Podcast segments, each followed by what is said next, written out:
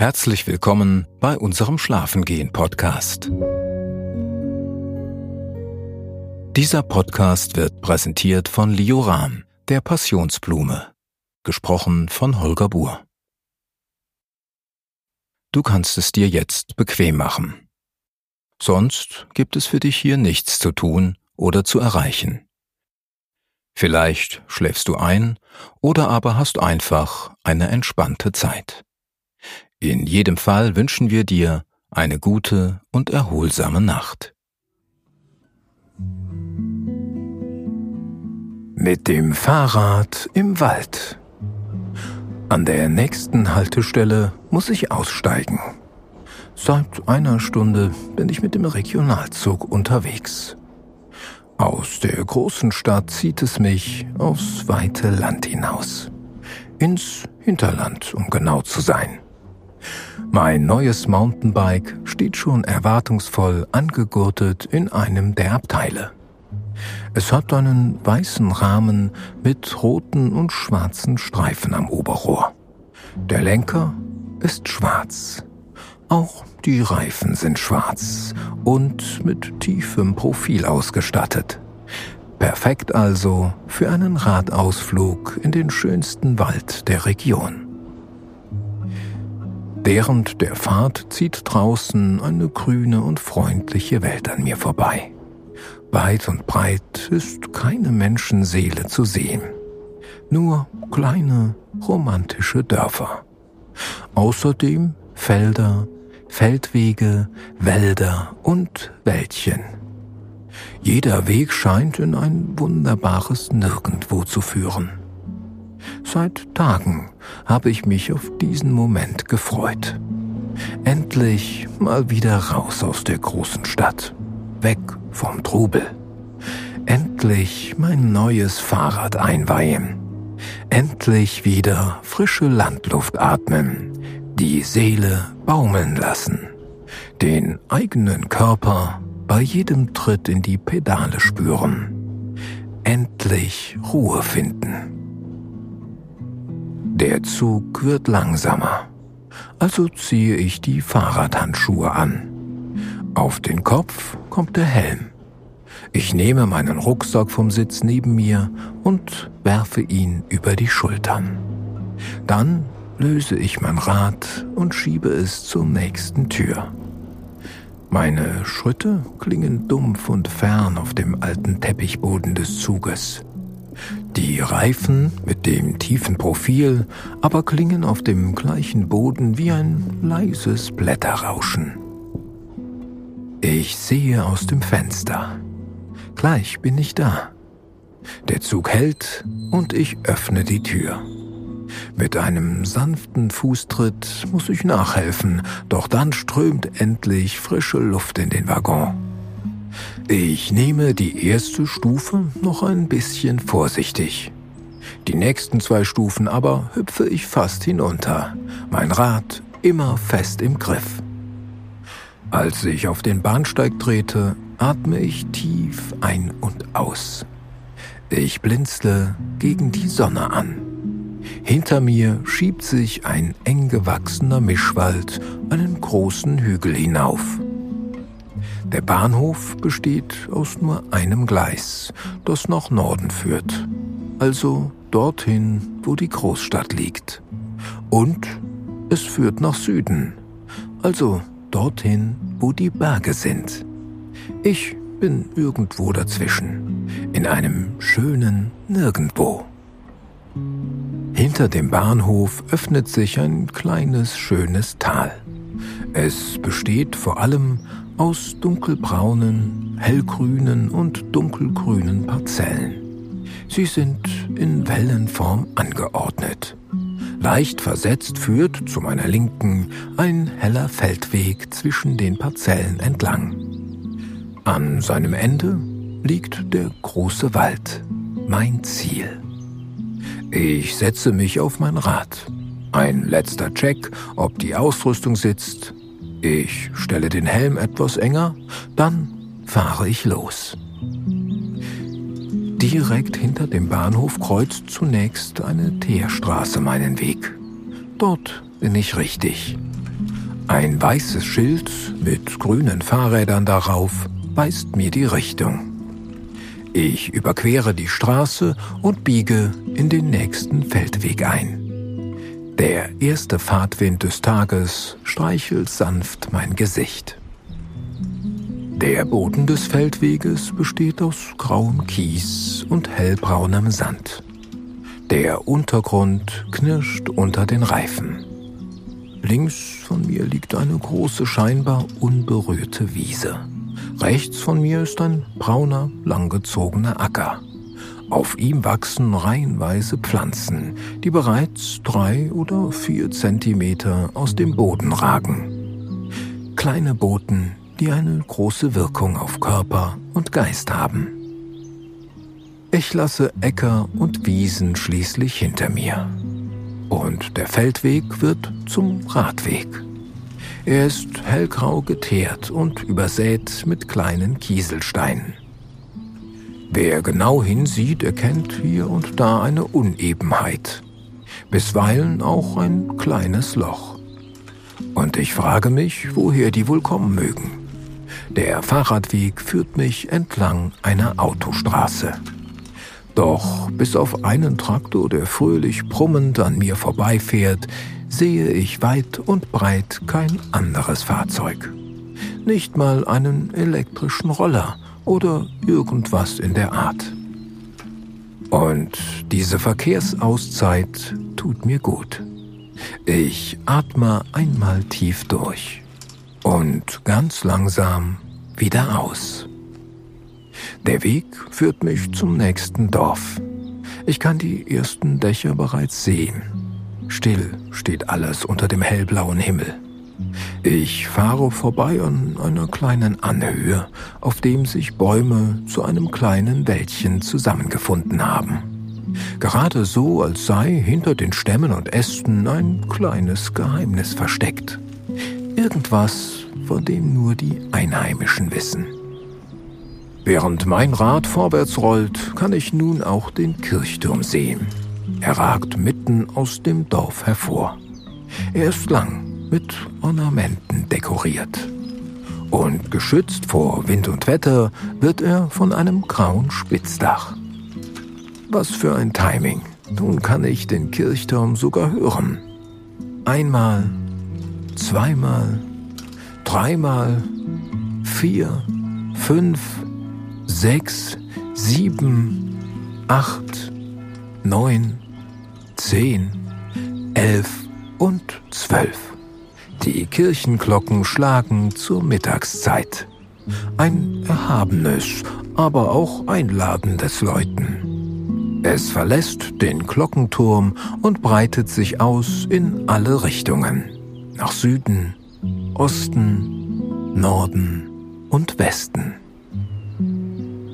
Das Dorf ist halb in der Ebene und halb am Hang gebaut. Hinter dem Hang erstreckt sich ein dichter Wald über viele Kilometer. Er ist durchzogen von Wegen und Pfaden, Lichtungen und kleinen Orten der Ruhe. Viele Gebäude im Dorf sind renovierungsbedürftig. Doch mir gefallen die alten Häuser, die meist halb aus Stein, halb aus Holz gebaut sind. Viele von ihnen haben große Holzbalkone, die mit ausgesägten Mustern verziert sind. Manche Fassaden sind auch mit großen Bildern bemalt. Heilige sind zu sehen. Breitschultrige Bauern auf dem Feld, die den Ochsenkarren ziehen. Bäuerinnen im Stall, die Hühner oder Schweine füttern. Und da ist es wieder, das weiße Schild, das den Fahrradfahrern die Richtung weist. An der nächsten Kreuzung biege ich deshalb rechts ab. Ich fahre vorbei an einem in ockergelb gestrichenen Haus mit rotem Dach und braunen Fensterläden. Direkt neben dem Haus ist ein kleines Gartenstück mit bunten Holzlatten eingezäunt. In Rot, Blau, Grün und Gelb steht der Zaun da. Und ich frage mich, wie dieser Garten wohl in wenigen Wochen aussehen wird. Was dort wohl wächst? was der Herr des Hauses dort wohl pflanzt? Ich fahre vorbei an einem Wirtshaus, das zur Dekoration zwei große grüne Buchsbäume am Eingang stehen hat. Die Fensterläden sind hellgrün, allerdings nicht mehr ganz frisch gestrichen. Und neben dem Eingang hängt ein großes schwarzes Eisenschild, das das Wirtshaus als Landgasthof ausweist. Danach wird das Dorf spürbar weniger. Dann ist das Dorf zu Ende. Wenige Meter, 100, 200 Meter vielleicht, sind es schließlich bis zum Waldrand. Dort hält ein dunkelbrauner Jägerstand gewissenhaft Wache. Auch ich habe in der Gegend schon öfter Wildtiere gesehen. Rehe vor allem, die aus dem Nichts kommen und ins Nichts hüpfen. Ich biege in den Waldweg ein. Inmitten des Weges läuft ein sanfter grüner Streifen. Links und rechts davon ist der Boden dunkelbraun. Er ist geschwungen und kleine Äste und Steine bedecken große Teile seiner Oberfläche. Endlich im Wald. Ich höre das Rauschen einer sanften Brise zwischen den Bäumen. Ich höre das Zwitschern, während sich die Vögel von Baumkrone zu Baumkrone unterhalten. Die schwarzen Amseln sind an ihrem quietschenden Pfeifen zu erkennen. Es klingt schön, aber auch ein bisschen, als wäre irgendwas defekt. Rotkehlchen dagegen singen ganze Partituren. Jede Zeile ist auf die vorangegangene abgestimmt.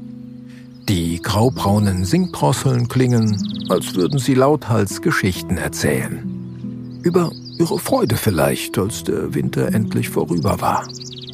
Oder Geschichten von Ästen und Baumkronen, von denen man einen ganz besonders schönen Ausblick hat. Oder reden sie über mich? Dieses seltsame Wesen mit den zwei runden Füßen?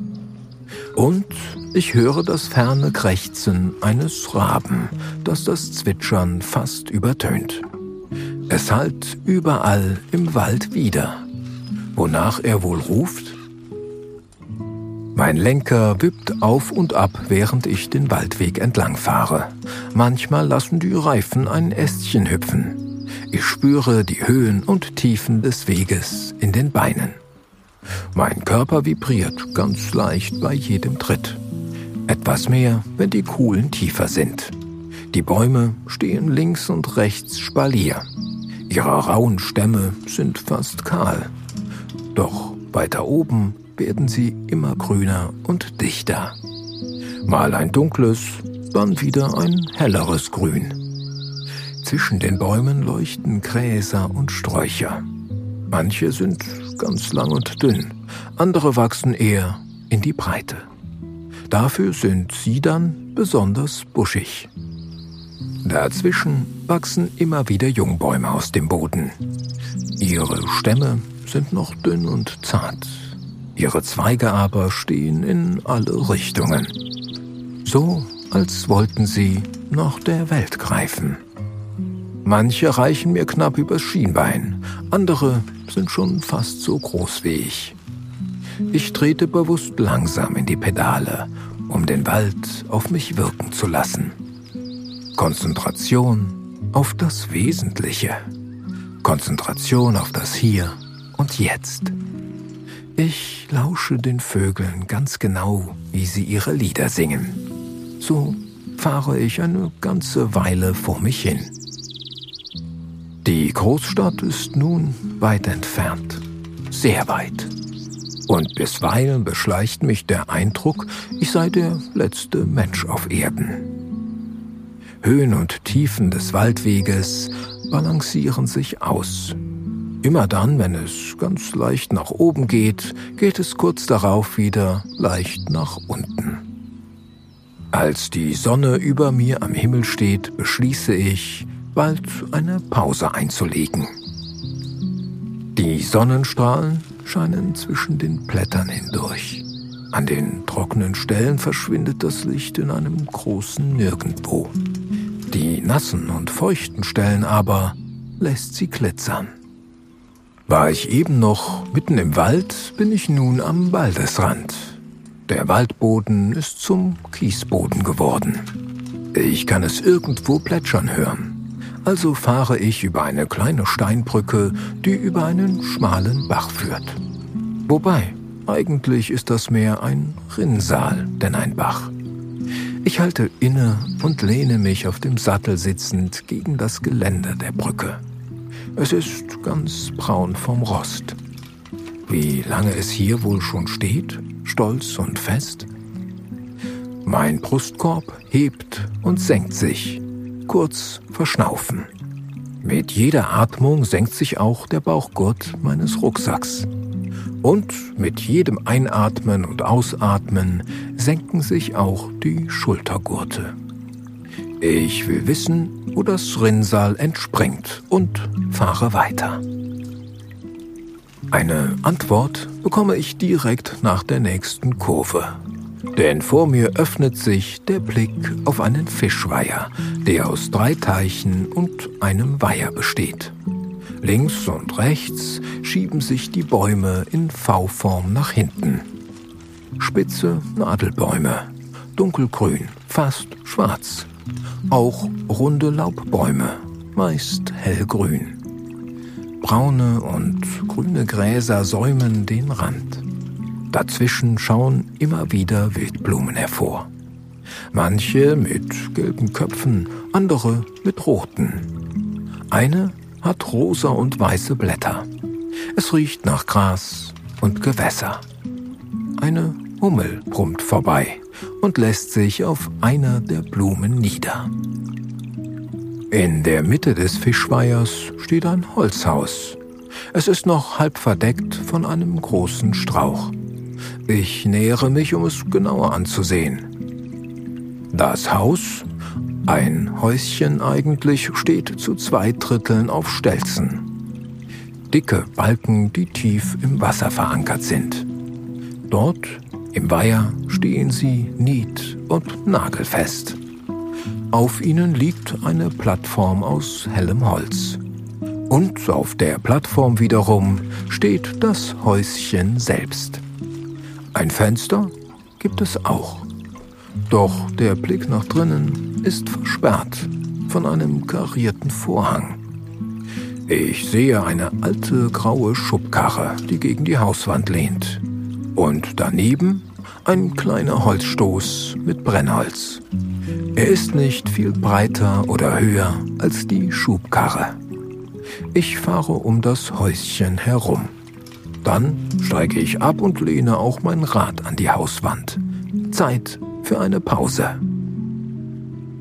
Ich blicke jetzt in die Richtung, aus der ich gekommen bin. Links von mir plätschert Wasser aus dem alten Rohr eines Steinbrunnens. Auch der gehört zum Häuschen. Direkt an der Hauswand auf der Seite zum Weiher steht außerdem eine massive Holzbank. Welch ein Glück, denke ich. Ich setze mich auf die Bank. Dann nehme ich einen tiefen Schluck aus meiner Wasserflasche und lasse den Weiher auf mich wirken. Es ist ein schöner, ein friedlicher Ort, einer von der Art, an den man sich wünscht, wenn das Leben mal wieder zu stressig ist. Doch ich bin nicht ganz allein. Ich blicke ins Wasser und sehe große Forellen, die seelenruhig ihre Kreise schwimmen. Vielleicht haben sie mich gar nicht bemerkt. Oder es ist ihnen einfach egal, dass sie diesen seligen Ort mit einem Fremden teilen müssen. Ich blicke den Weiher entlang. Weiher und Teiche sind durch Kanäle miteinander verbunden. Wenn aus dem einen das Wasser abfließt, fließt es in den anderen hinein. Und wenn das Wasser aus dem letzten, dem großen Weiher entweicht, wird es zum Rinnsal. Einige Minuten sitze ich fast reglos da. Dann wird es Zeit weiterzufahren. Ich folge dem Wasser wieder zurück in den Wald.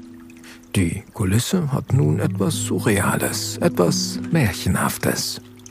Das Rinnsal mag klein sein, dennoch hat es einen beeindruckenden Effekt. Die Gräser und Sträucher sind dort, wo es verläuft, noch dichter, noch länger. Die Jungbäume sind noch zahlreicher. Und saftig grünes Moos legt sich wie ein Teppich über alles. Unter mir knistert und raschelt der Waldboden. Dann fließt das Rinnsal in die eine Richtung. Doch der Weg führt mich in die andere. Also trennen sich unsere Wege. Ab diesem Moment bin ich ganz eingetaucht ins Hier und Jetzt. Eins mit der Natur. Ich höre die Reifen, wie sie über den Waldboden rollen. Ich höre das Vogelgezwitscher. Ich höre das Rauschen des Windes zwischen den Blättern. Ich höre das Krächzen des Raben in der Ferne. Doch ich höre nicht mehr wirklich zu. Ich bin ganz bei mir und meinem Körper. An mir zieht Baum um Baum vorüber, Strauch um Strauch, Pflanze um Pflanze, bis ich den Wald irgendwann verlasse. Zum letzten Mal an diesem Tag. Denn da ist wieder der Weg, der mich zurück zum Bahnhof bringen wird. Ich durchfahre das Dorf und vorbei an den alten Häusern, die halb aus Stein, halb aus Holz gebaut sind. Vorbei an den Holzbalkonen mit den schönen Mustern. Vorbei an den Wandgemälden mit den Bauern, Bäuerinnen und Heiligen.